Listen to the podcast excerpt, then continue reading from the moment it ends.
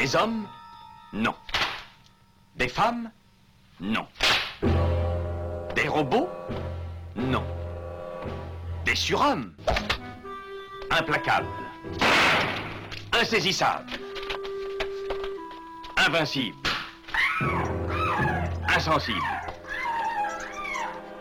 Aux ordres d'une super organisation criminelle.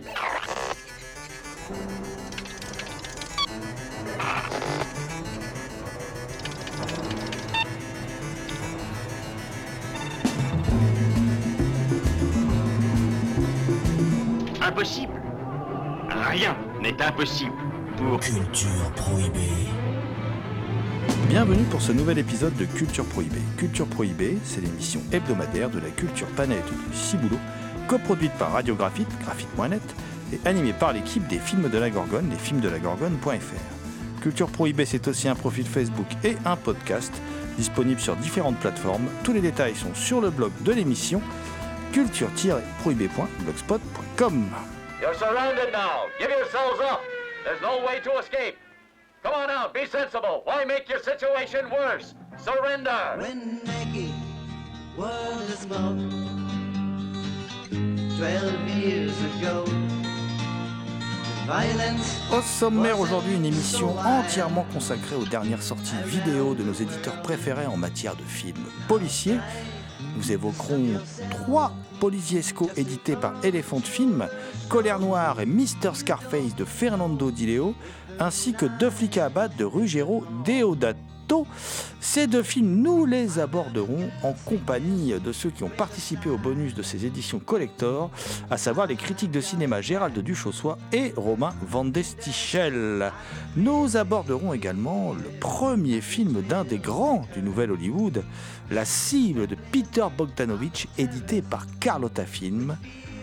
Également au programme, un film à suspense hein, qui est sorti chez Elephant Film, Piège à minuit de David Miller avec Doris Day. L'équipe de Culture Prohibée remercie Lucie Mautier, Sandrine Hiver, Jérémy Coiffman, Victor Lopez et Jean-Pierre Vasseur pour leur aide sur cette émission. Nous vous rappelons que cette émission est réalisée en partenariat avec la revue Prime Cut, disponible sur le site de l'éditeur TheExtasyOfFilm.com sur celui des films de la Gorgone, lesfilmsdelagorgone.fr ainsi que chez tous les bons libraires.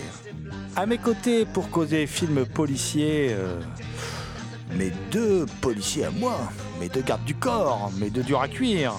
Tout d'abord Damien Demé, dit la bête noire de Compiègne, un archéologue animal en quête de cultures souterraines et oubliées, également créateur du podcast Écho du temps disponible sur PodCloud. Bonjour Damien. Salutations à toutes les entités conscientes qui nous écoutent. Également présent dans ce studio, bon, sans ses sucettes, mais avec la même coiffure que Télissa Valas dans Kojak, je veux bien sûr parler de Thomas Roland, dit le loup-garou Picard, qui chaque nuit de pleine lune rédige de sanglants écrits pour la revue Prime Cut, dont il est le rédac chef. Bonjour Thomas. Salut Damien, salut GG et bien évidemment salut à toutes. Nos amis d'Elephant Film nous gâtent, nous gâtent, en sortant à intervalles réguliers maintenant des polars italiens, des polisiesco, comme nous les aimons. Et il se trouve que là, ils nous ont sorti deux petits Fernando Di Leo de Derrière les fagots, Colère Noire et Mister Scarface, ainsi qu'un film scénarisé par Fernando Di Leo, mais réalisé par Ruggero Cannibal Holocaust Deodato. Je veux bien sûr parler de deux flics à abattre, Live Like a Man, Die Like a Cop tout un, tout un programme hein, dans, le titre anglo-saxon. Euh, deux films dont nous allons parler avec deux illustres critiques de cinéma euh, que sont que sont nos amis Gérald Duchossois et Romain Vandestichel. Gérald Duchossois et Romain Vandestichel qui interviennent dans les bonus présents dans ces trois éditions euh, collector. Euh, et donc tout de suite, eh Gérald et Romain au micro de Culture Prohibée. Colère Noire, qui est un, film de 1975, donc réalisé par Fernando Di avec Luc Miranda, euh, Cocorico. Euh, Est-ce que vous pouvez nous, présenter le film? Colère Noire, le titre italien, c'est La città sconvolta, caccia spietata e rapitori. Donc, euh, c'est un peu plus long, effectivement. Euh, mais je pense que à l'époque, les, distributeurs qui ont changé le, titre, alors je ne sais pas qui a changé le titre exactement, je pense que c'est le distributeur, a surtout focalisé justement sur le personnage joué par euh, Luc Miranda.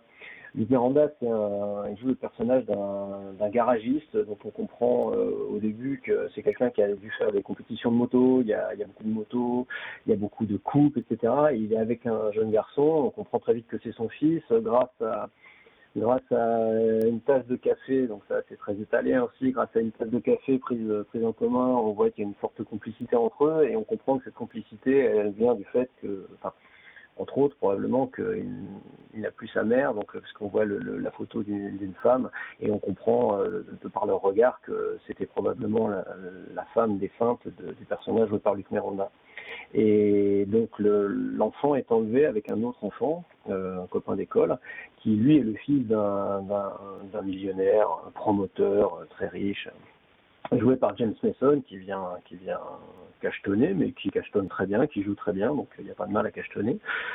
Et alors déjà, ça c'est très étonnant parce que les deux enfants sont dans la même école, c'est moyennement crédible dès le départ. On se dit, a priori, euh, le fils du, millionnaire, il serait pas dans la même école que le fils du prolétaire. Et on a déjà là un travail euh, de, de Diléo sur le, sous-texte social qui va se développer tout au long du film à travers euh, une caractérisation des, personnages qui est quand même assez forte, mais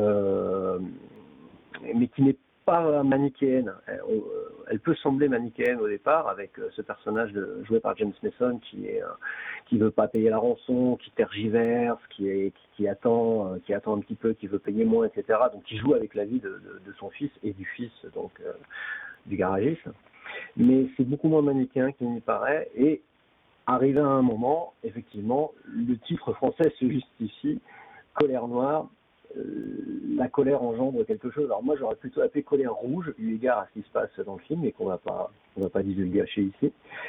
Voilà, c'est un film, euh, c'est un des films majeurs, je, je pense, euh, de, Fernando Di Leo, euh, de son époque euh, poliziotesco. J'ajouterais que le coup de génie, alors Fernando Di Leo, on sait qu'il était, euh, communiste, hein, et que le coup de génie du scénario, c'est d'avoir justement euh, fait que ce patron, il est à la fois, ce vil patron, hein, il est à la fois rattaché donc à la, la, euh, aussi bien à la richesse, à l'argent, mais aussi à la noblesse.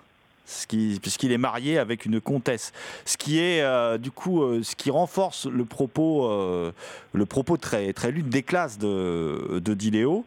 Et de l'autre côté, on a on a cet ouvrier qui est ce qui est intéressant aussi, c'est que c'est pas forcément un personnage sympathique. Par contre, il est très très jusqu'au boutiste et j'ajouterais que en fait, Diléo plus Luc Miranda, c'est deux films assez peu connus, ce Colère Noire et aussi Salut les pourris, qui sont euh, deux excellents policiesco assez méconnus en fin de compte. Ouais, salut, il est pourri, il est, il est terrible, il est, il est- glaçant. Euh, et, ah, dans, dans Colère Noire, il y a quelque chose aussi d'intéressant, c'est on peut pas se- s'empêcher de penser que Ron Howard ou les gens qui ont écrit euh, Rançon à l'époque avec Mel Gibson ont vu ce film parce que en fait le personnage de, le personnage pardon de, de Mel Gibson, joué par Mel Gibson dans Rançon, c'est un peu une synthèse euh, des deux personnages, celui joué par James Mason et celui joué par Luc Miranda, parce qu'il y a le côté vraiment, euh, voilà, richissime, euh, du gars qui, qui, veut rien lâcher, et le côté jusque boutiste, violent, brutal, euh, limite borné de, de Luc Miranda, parce que comme tu l'as dit, c'est pas forcément un personnage très sympathique dans le film. On va continuer cette exploration des, des, polars italiens édité par Ele- Elephant Film avec un autre film euh, qui, signé euh, Fernando Di Leo avec Al Cleaver et Jack Palance. C'est Mr. Scarface. Alors est-ce que euh, bah, vous pouvez nous, nous présenter ce, film euh, qui a l'air d'un film plus classique euh, avec son histoire de guerre des gangs, mais qui en fait ne l'est pas tant que ça? Ouais, c'est un film de, mafia. C'est ça qui est vraiment intéressant dans le film, c'est qu'il il y a une espèce de, d'ambiance post-parrain et à la fois extrêmement populaire dans, dans le traitement, c'est-à-dire qu'on reste pas uniquement avec euh, avec la, la famille du, du parrain, euh, donc joué par Jack Palance. Euh, voilà, énorme star, euh, gueule pas possible, euh, vraiment un personnage qu'on peut pas manquer. Euh, et puis un, un film de, de, de vengeance aussi qui est assez exceptionnel avec une introduction dont on, dont, voilà, dont, dont on ne dira rien ici pour laisser vraiment toute la surprise aux, aux futurs acheteurs du, du Blu-ray, mais qui est, euh, totalement euh, exceptionnelle, vraiment surprenante dans le cadre d'un Polisiotesco, euh, qui est vraiment aboutie visuellement, très troublante, qui fait vraiment plaisir parce qu'il y a une recherche formelle qui est, qui est, manifeste à ce moment-là. Qui va changer après au cours du film, puisqu'on a un couple, un body movie, body movie, et non pas mad movies comme le dit bon nombre encore de lecteurs, un, body, euh, un body movie, euh, mais qui pourrait être aussi body parce qu'il y a une interversion des, corps. C'est ça qui est vraiment intéressant dans ce film, mais euh, ça serait trop en dire. Et, donc c'est un film qui est, bien violent, hein, quand même. On peut, on fait bien plaisir par moment. Et puis un, film qui joue beaucoup sur sur l'ambiguïté des corps, des personnages et de de, l'interversion du blond, du brun, comme ça pouvait être le, le cas assez typiquement euh, dans ce genre de film.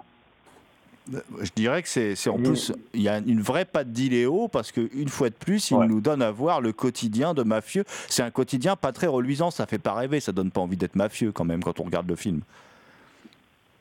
Non, non, un peu comme, euh, un peu comme tu vois dans, dans Ghost Dog de, de Jim Jarmusch, c'est-à-dire que c'est des petites mains, quoi, c'est des petits bras, c'est des gars qui n'ont pas de, qui ont pas d'avenir, et du coup qui n'ont pas d'ambition. Et en fait, le, le, le- alors, pareil, sans trop en dire, la réunion de quelques personnages euh, dans un but bien précis, euh, moi, ça m'a rappelé un peu ce qui se passe dans euh, The Big Racket de, de, de Castellari, mais avec le côté tragique en moins. Parce que là, il y a quand même une touche d'humour qui est assez, euh, Mm. qui est assez rare chez Diléo, et surtout qui est réussi. Et ça aussi, c'est rare, parce que l'humour chez Diléo, c'était rarement réussi. Je pensais à Ursula l'Antigang, par exemple, euh, ce, genre de film. Euh, c'était franchement pas très bon. Alors que là, il y a, quelque chose qui, on sent que les, westerns, euh, les westerns à la Trinita et qui s'en est suivi a infusé quoi. Et c'est vraiment devenu, c'est un, très une très bonne découverte, très très bonne découverte. Oui, oui, avec une atmosphère aussi qui est vraiment particulière. Euh, là aussi, euh, bien, bien mise en scène, bien éclairée. Il y a de belles scènes euh, dans, dans les cercles de jeu euh, qui sont bien filmées avec euh, de très beaux travelling. Je crois que Robin en parle dans, dans les bonus, si je me souviens bien. Euh, et donc il y a un effort euh, vraiment particulier sur la mise en scène et sur cette euh, mise en valeur de, de la de cette culture populaire italienne, du fait de se rassembler, euh, d'être euh, euh, tous unis dans le jeu. Évidemment, il y a très peu de femmes dans ces moments-là. hein. C'est un univers masculin, mais bien attendu dans, le cadre d'un Poliziottesco, hein, assez violent et, vraiment bien mise en scène, qui, a une angoisse sourde et, qui pourrait éclater à tout moment. Là, ça aussi, c'est vraiment très très appréciable dans le film, cette espèce de, violence qui, qui va émerger comme un, comme un volcan qui exploserait et qui est symbolisé par le jeu.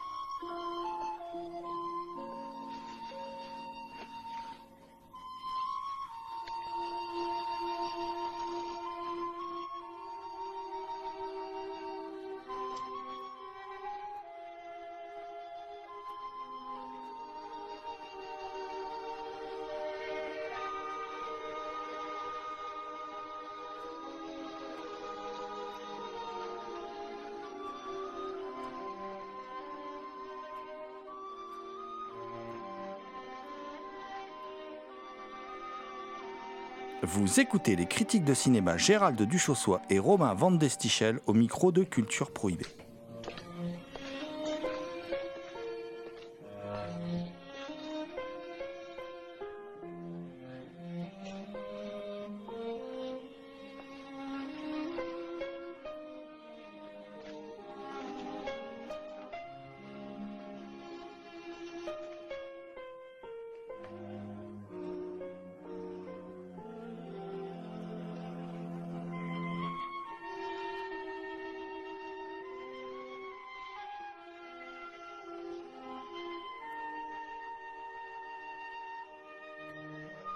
La même année, hein, euh, Fernando Di Leo va pas tourner, mais va voir un de ses scénarios adaptés par euh, Ruggiero Deodato, le fameux réalisateur de, de Cannibal Holocaust, euh, avec deux flics à abattre, avec Ray Lovelock et Marc Porel. C'est le troisième film de cette livraison euh, éléphant de film. Euh, bon, le, le- le- le film raconte l'histoire d'un- duo de flics qui, qui respecte aucune règle. hein. J'ai envie de dire un duo de psychopathes. Le film a un côté très irresponsable d'ailleurs. hein, et on peut regretter presque que le film est très fun. Attention, hein, c'est incroyable. Il y, a, tout le temps de l'action et tout ça, mais on peut presque regretter qu'il ait enlevé pour moi il a gardé une chose de la patte d'Iléo, c'est euh, le discours sur le plaisir féminin qui est fait par la secrétaire euh, qui travaille avec eux, mais il a euh, enlevé quelque chose qui aurait fait tout le sel de ce buddy movie pour le coup, c'était que normalement les deux héros devaient être un couple homosexuel. Et. Et. Et a, fait sauter cette, cette partie euh, primordiale du scénario de Dileo. Euh, le titre original, c'était Uomini sinace poliziotti si donc euh, tu, tu nais homme, euh, tu meurs flic, tu meurs policier. C'est ça. Et alors en anglais, c'était Live like a cop, die, euh, Live like a man, die like a cop. Donc c'était un peu différent, c'était moins puissant. Mais, Mais euh, aussi pour avec un sous-entendu homosexuel quand même. hein. Quand on regarde le titre, euh, ça, ça cadre quand même bien. hein. et, et, et, et d'entrée, ce ce qui, est, très étonnant, c'est que le Deodato n'a pas souhaité euh, con- conserver ce, ce- cet aspect du, du scénario.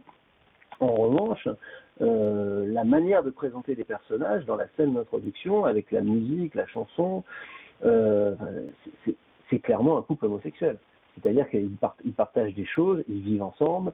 Euh, alors après, il a ajouté des choses un peu graveleuses avec la nièce de la concierge, etc. Enfin, un peu graveleuses, carrément graveleuses. Euh, comme s'il fallait justifier le fait qu'ils vivent ensemble, mais qu'en fait, c'est deux tombeurs, etc. Mais en fait, c'est c'est clairement un couple homosexuel. Et dès le début, donc c'est étonnant qu'il n'ait pas voulu garder cet aspect alors qu'il le montre très, très clairement, très précisément dès la scène d'introduction. Bah oui, l'un est derrière l'autre sur la même moto, c'est vraiment très étonnant. Enfin, on a envie d'en rigoler, on se demande si c'est pas fait exprès euh, pour euh, pour faire passer un sous-texte euh, à la rigolade, euh, parce que euh, il y en a un qui arrête pas de se pencher. Alors on sait bien que c'est parce que euh, comme euh, il était gêné, en fait, il euh, euh, il arrêtait pas de se, se pencher un coup à droite, un coup à gauche pour pouvoir voir. euh, donc c'était pas du tout une lutte de conflit euh, ni euh, ni une domination sexuelle, mais en tout cas, nous, en tant que spectateurs à l'écran, ce qu'on voit, c'est effectivement euh, un rapport extrêmement proche entre euh, deux, deux amis qui en plus n'ont pas de casque, donc on voit bien les visages. Il y a ces visages angéliques, magnifiques. Il y a Marc Porel, c'est quand même un, un acteur euh, extrêmement charismatique, euh, ambigu, euh, avec un sourire d'ange et puis à la fois de démon. Euh, c'est- c'est c'est vraiment, c'était vraiment un super acteur. hein. On se souvient de lui euh, dans, dans le film de, de Lautner, hein, sur, sur la route de Célina. C'est c'est quand même un acteur Mm. génial, quoi. C'est un grand acteur, trop tôt disparu malheureusement. Mais, mais après, le, le, le- je pensais à la- le- ce que disait Jérôme en parlant de, de, de Deodato.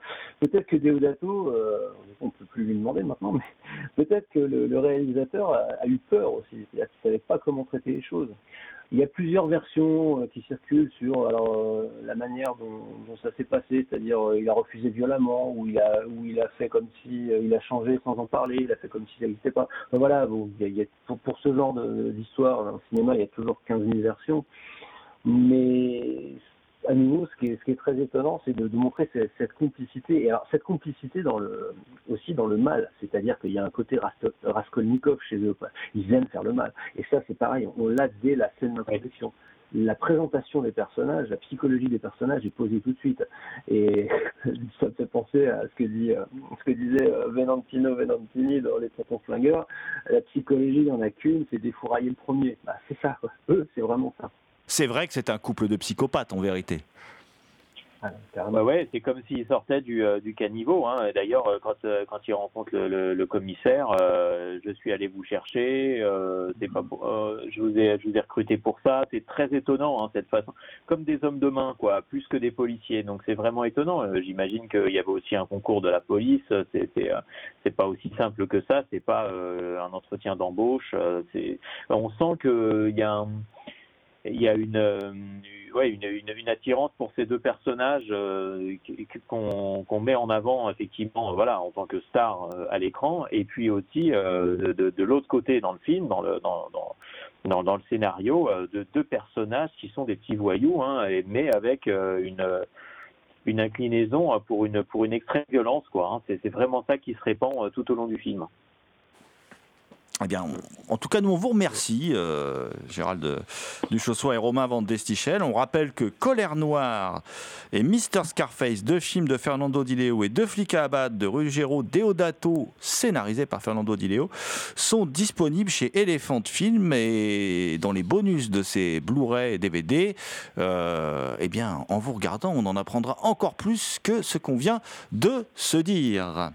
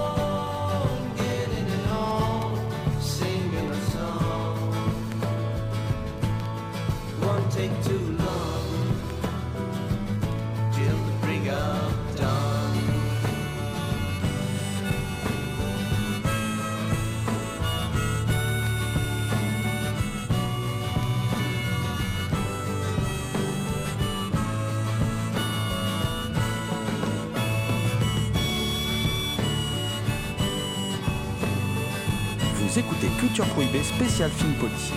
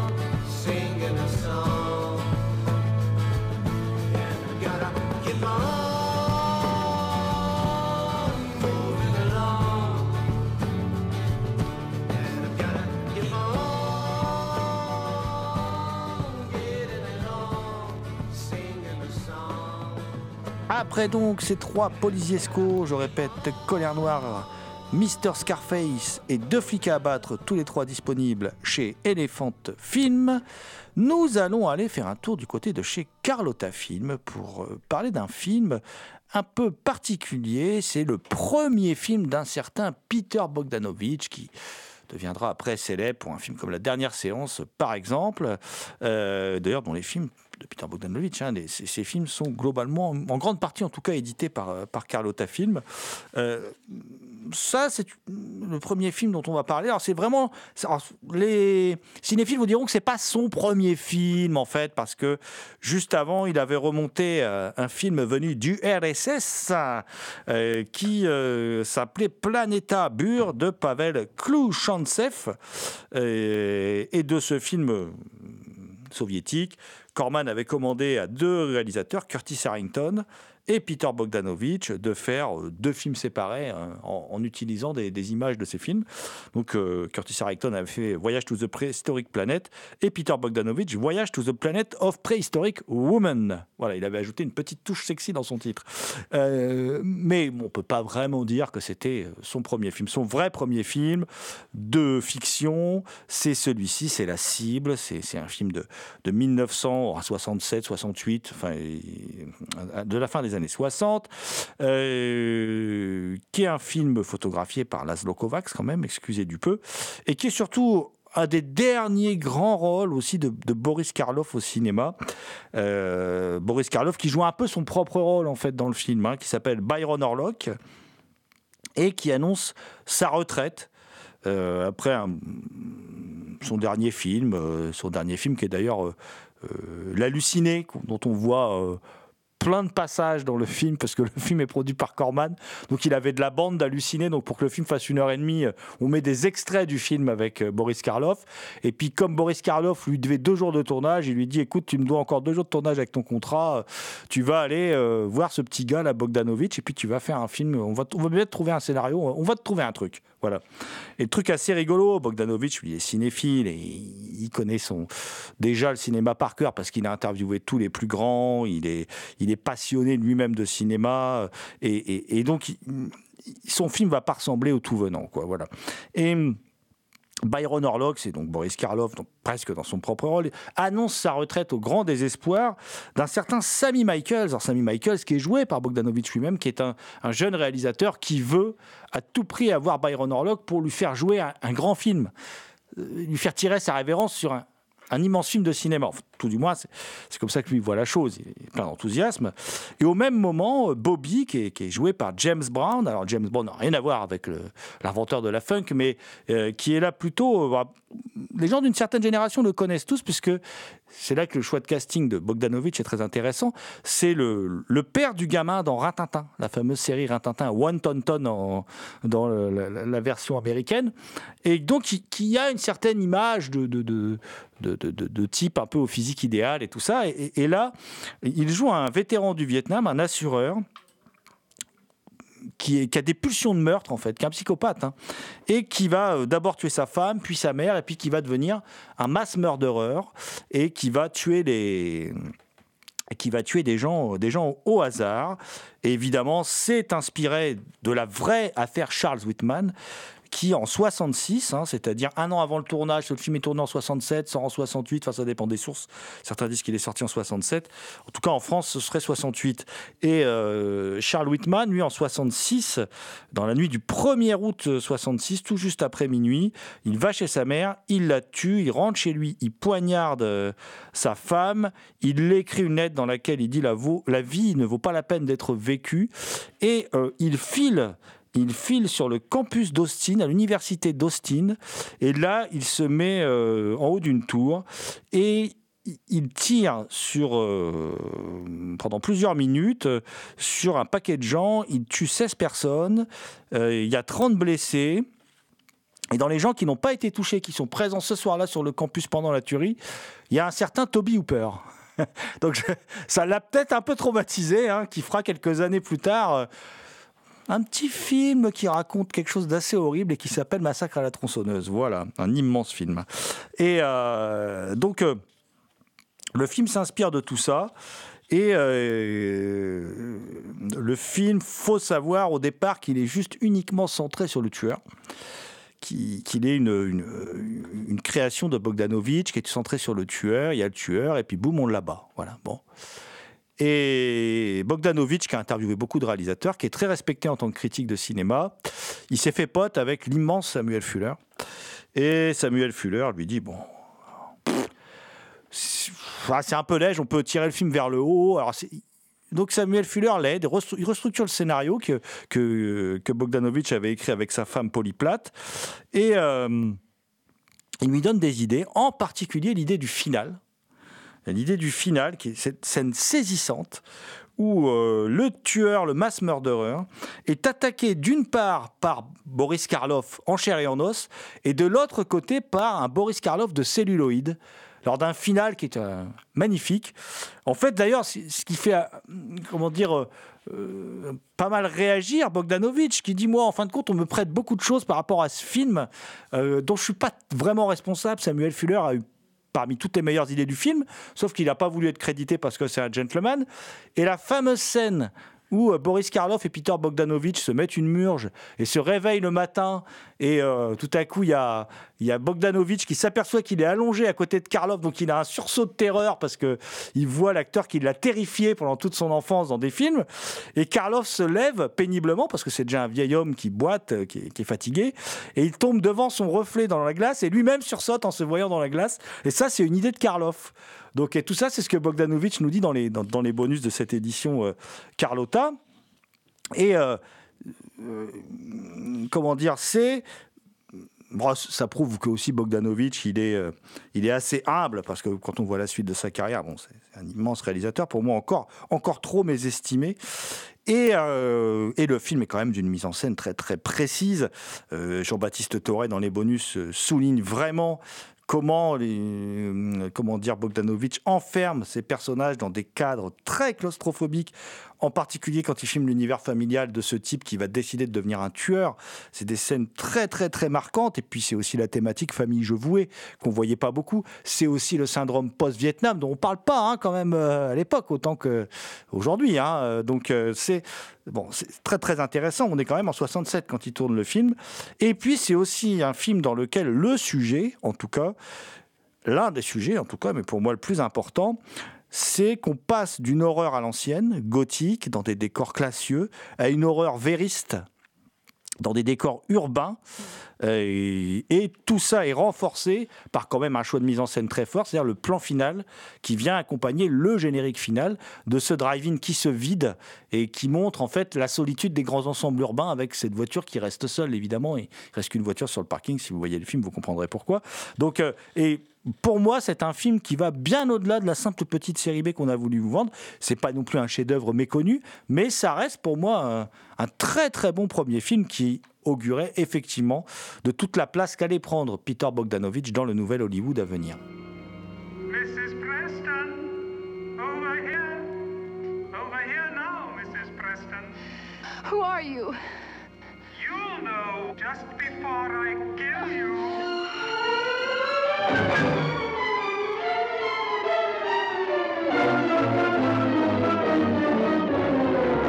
Tony, he said he was going to kill me. Someone's been pulling your leg.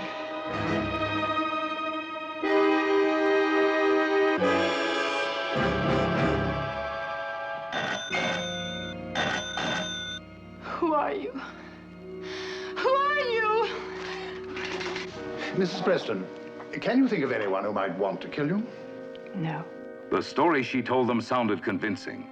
That every ring of the telephone meant shame and a threat of death. That unexplainable accidents happened wherever she went. Look out! And yet they had every reason to doubt her. Why don't you say what you're really thinking, Inspector? What would that be, Mrs. Preston? You don't believe me, do you? You think I made him up? Starring Doris Day in a role whose emotional power will surprise you. Rex Harrison, celebrated star of My Fair Lady. John Gavin, what game was he playing? Co starring Myrna Loy, Roddy McDowell, You've been threatening my wife. I have to turn you over to the police. and Herbert Marshall. in a suspense drama played in a world of fashion and elegance. Skeptical mind of Scotland Yard. The trouble is that no one but Kit has ever heard this man. Shall I put the calls on the bill, dear? What? The phone calls, dear, last night.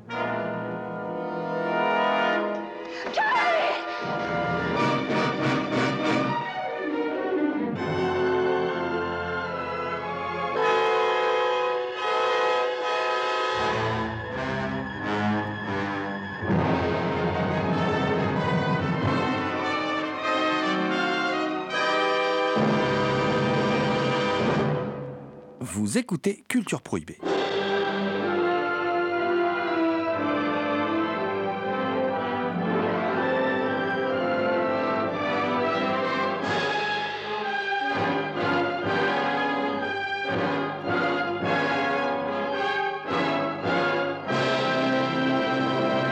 Petit retour en arrière maintenant. euh, parler d'un film tourné en 67, sorti 67-68 selon où on se trouve.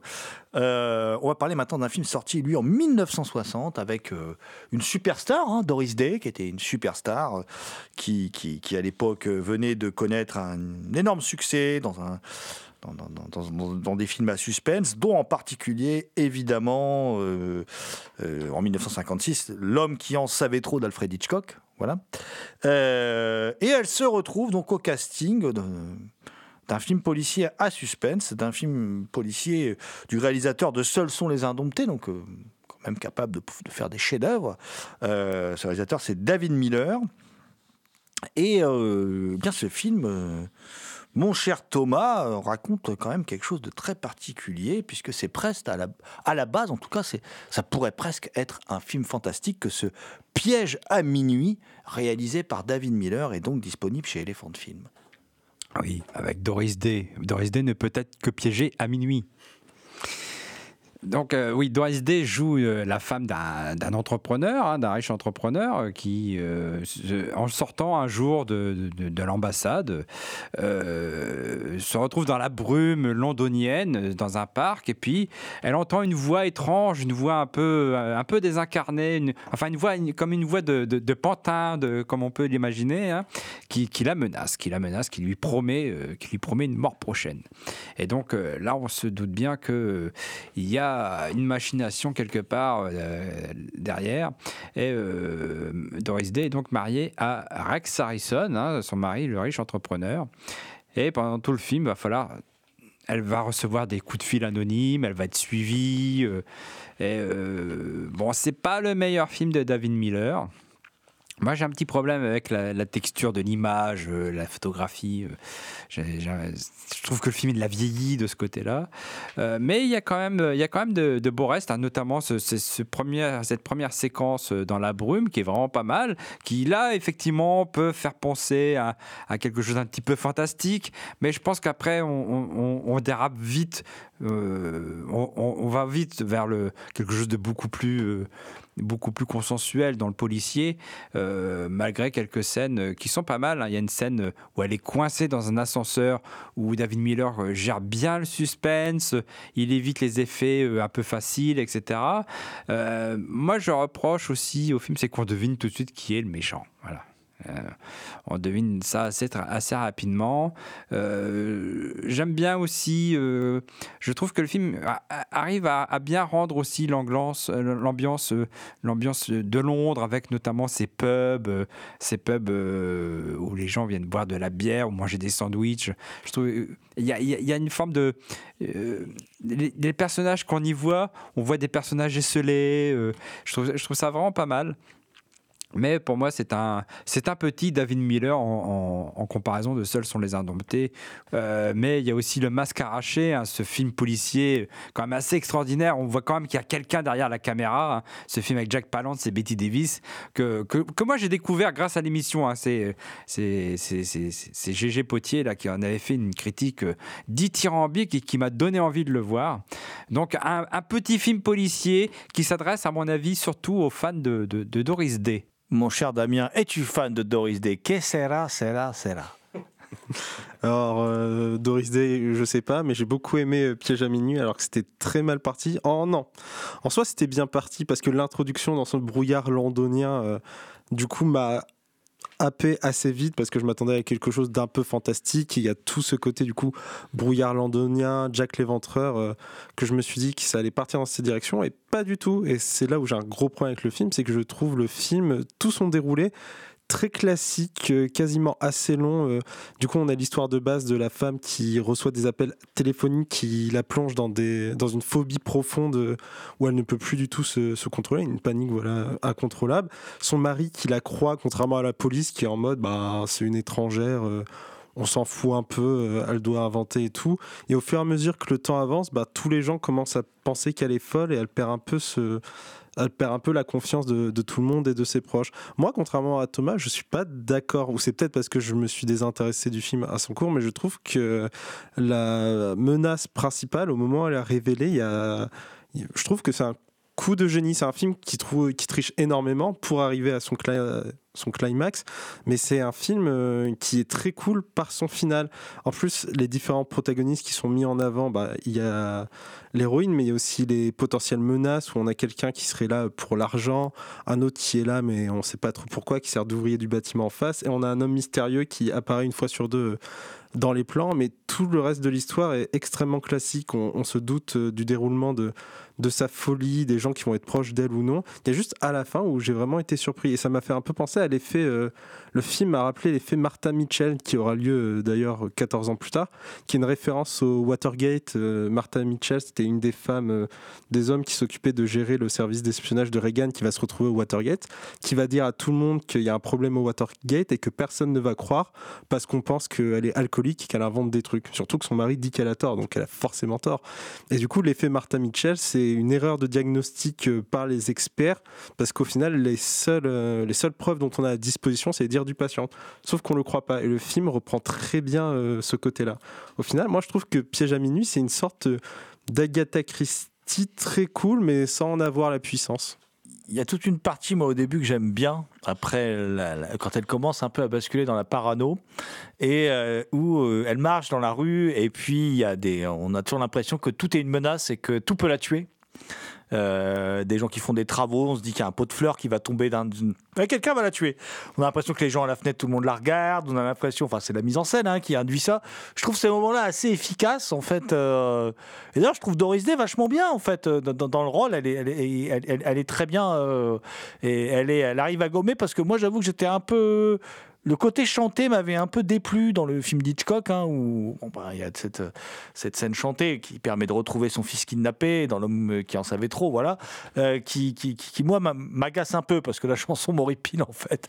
Mais euh, je trouve qu'il y a tout le début du film qui est euh, vraiment, moi je trouve que les 20-25 premières minutes sont excellentes et après, comme le dit Thomas, effectivement, on, on devine un peu quel est le- les tenants, les aboutissants de la machination. Donc, du coup, euh, on s'accroche moins au film, qui reste quand même un film, euh, tu l'as dit Thomas, scène de l'ascenseur, tu as rappelé Damien d'autres qualités du film.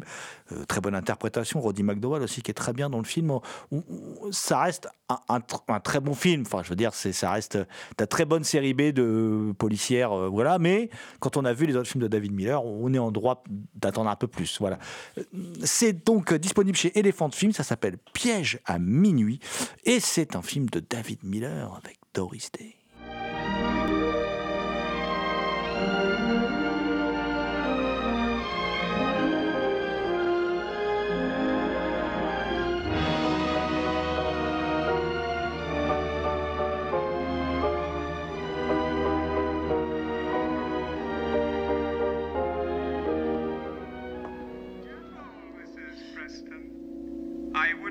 Want you to get hurt. Not yet.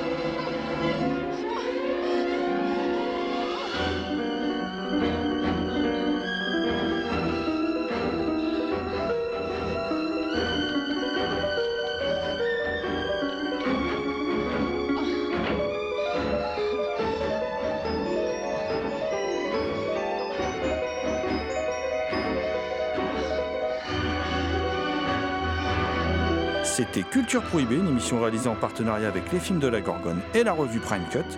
Culture Prohibée est disponible en balado-diffusion sur différentes plateformes. Toutes les réponses à vos questions sont sur le profil Facebook et le blog de l'émission culture-prohibé.blogspot.com. Culture Prohibée était une émission préparée et animée par votre serviteur Jérôme Potier dit La Gorgone, assisté pour la programmation musicale d'Alexis dit Admiral Lee. Une émission animée avec Damien Demé dit La Bête Noire de Compiègne, Thomas Roland dit Le Loup-Garou Picard, and the last but not the least, je veux bien sûr parler de Léo Mania à la technique. Salut les gens, à la prochaine